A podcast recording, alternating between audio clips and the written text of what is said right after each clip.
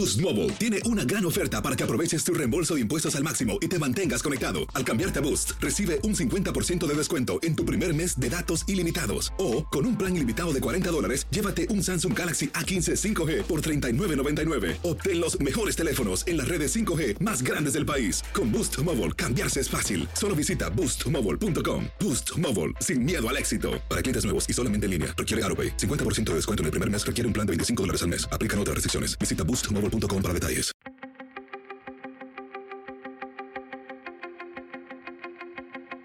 Temas importantes, historias poderosas, voces auténticas. Les habla Jorge Ramos y esto es Contrapoder. Bienvenidos al podcast. Aún faltan 22 meses para las elecciones presidenciales en México, pero ya hay indicios de que el país está preparado para una mujer, para una jefa, para una gobernante. Esta es una nueva encuesta que acabo de ver. El 82% de los mexicanos votaría por una mujer presidenta. Y esto ocurre en un momento en que la violencia contra las mujeres y las niñas está aumentando en México. Hay un nuevo informe del Instituto Nacional de Estadística de México que muestra que 7 de cada 10 mujeres dijeron haber sufrido algún tipo de violencia en México. Así que, para explicarnos todo esto, me fui con una experta, con alguien que ha tratado este tema durante muchísimos años. Es la periodista y académica Gabriela Huarquetín. Gabriela, gracias por estar aquí con nosotros. Te hemos invitado porque acabo de ver una encuesta del país que va en contra del, estereotipo de que México es un país muy machista.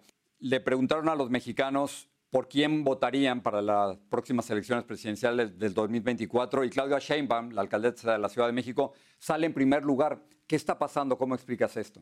Bueno, yo creo, Jorge, gracias por invitarme. Yo creo que este, primero hay que pensar que siempre hacen la pregunta de si México está listo para tener a una mujer presidenta. Yo creo que es una pregunta un poco rara, porque ¿de qué estamos hablando? Estamos hablando de si una mujer tendría la capacidad o no para ser presidenta, o si lo que estamos hablando es que la gente estaría dispuesta a votar por una mujer para presidenta. Hoy, a estas alturas eh, de que estamos hablando tú y yo, Jorge, ya tenemos nueve gobernadoras eh, mujeres en México, dos apenas tomarán posesión, pero ya son gobernadoras electas, es decir, hay mujeres en el poder y además tenemos, por ejemplo, congresos paritarios en donde las mujeres ocupan lugares importantísimos, tanto en diputados como en senadores y en los congresos locales. Es decir, las mujeres en el espacio político hay una presencia innegable.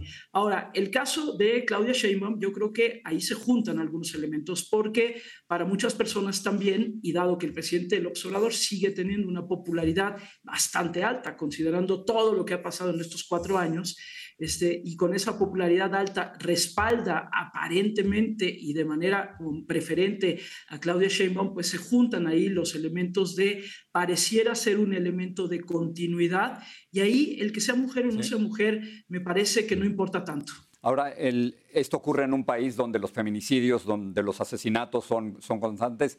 Diez mujeres son asesinadas cada día en México. Esto ¿Cómo, ¿Cómo puede cambiar esto? ¿Cómo podría ella enfrentar esta crisis de una manera distinta a López Obrador? Mira, yo te diría que eh, el que una mujer gobierne no necesariamente significa que sea una política feminista o una política con enfoque de género. ¿eh? Y yo creo que ahí también tenemos que ser muy claros en ello. No sé si lo será en su momento si llegara Claudia Sheinbaum a la presidencia de México. Hoy, de hecho, ya son prácticamente 11 las mujeres asesinadas diario. Y mira, eh, Jorge, solamente recordar que apenas hace unos días, en el marco prácticamente el Día Internacional de la Desaparición de Personas, de las Personas Desaparecidas, por ejemplo, aquí en México se asesinó a Rosario Lilian Rodríguez, que estaba buscando a su hijo desaparecido. Es decir, el nivel de la violencia es brutal en este país.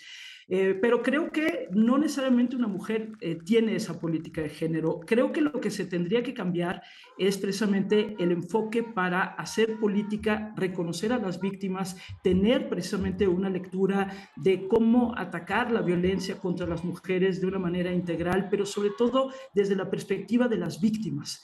Yo no sé si quienes en su momento dado quieran llegar a la presidencia de la República lo tengan. Ser mujer en automático no te hace tener una política con perspectiva de género. Aquí en la Ciudad de México hemos visto por lo menos a Claudia Sheinbaum con eh, un trabajo en temas de fiscalía este, especializada en feminicidios, pero también hay que decir que México, la Ciudad de México, también ha tenido un repunte en feminicidios, Jorge. Entonces, no queda claro que una cosa lleve a la otra, pero me parece que por lo menos tendríamos que exigirlo así.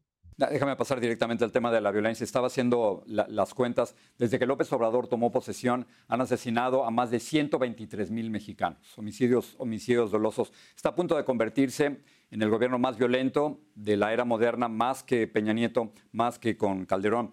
Háblame de la política, de la estrategia de seguridad del presidente López Obrador, de abrazos no balazos, de la militarización. ¿Por qué no ha funcionado y por qué el presidente no quiere corregir? Bueno, no ha funcionado, pues porque estamos viendo que no funciona, no ha funcionado porque al final eh, sigue habiendo un desborde de la violencia. Jorge, yo estuve apenas hace tres semanas en Tijuana, por ejemplo, estaba yo este, transmitiendo mi programa de radio desde Tijuana y nos tocó vivir en carne propia, lo que significó que en 10 minutos Tijuana, Ensenada, este, Rosarito, pues se incendiaran por parte del crimen organizado, que bueno, evidentemente estaba enviando por ahí una señal de poder y sobre todo de intimidar a las autoridades. No ha funcionado pues porque las cosas no se están haciendo como tendrían que hacerse para que eso funcione. ¿Por qué el presidente no reconoce? Porque el presidente, este presidente el observador, no reconoce este, los errores y no cambia en las estrategias. Tú has estado aquí, Jorge, tú has estado en la manera y tú se lo has preguntado. Entonces, no reconoce porque no tiene ningún incentivo para que eso suceda. Y te agrego un elemento importante, ahorita que decías también de números. En eh, recientes encuestas ha salido, por ejemplo, que la población en México en su mayoría respalda la presencia del ejército, de las Fuerzas Armadas en temas de seguridad pública. De eso se está agarrando el presidente de la República para decir, ya ven, la gente quiere que el ejército esté en las calles. Lo que uno tendría que revirar es que hay cosas que no se deciden por mayoría en la opinión pública, sino se deciden deciden precisamente por estrategia de seguridad, de derechos humanos y sobre todo de pacificación del país. Y la otra, hace rato preguntabas de los feminicidios, agrego nada más un tema, aunque el presidente se ha visto obligado a hablar de feminicidios, hay que decir que a este presidente no le gusta la distinción o resaltar lo que significan los crímenes contra las mujeres o con perspectiva de género. Él de inmediato dice, bueno, pero al final la violencia afecta a hombres y a mujeres por igual y creo que sí es muy importante insistir en que no. Evidentemente asesinan a más hombres en este país, pero a las mujeres las asesinan por ser mujeres. Y esa diferencia, este presidente por lo menos no la reconoce como tal. Gabriela, gracias por hablar con nosotros. Gracias a ti, Jorge.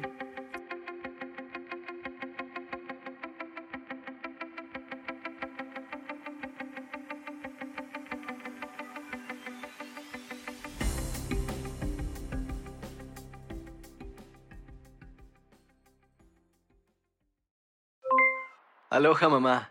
¿Dónde andas? Seguro de compras. Tengo mucho que contarte. Hawái es increíble.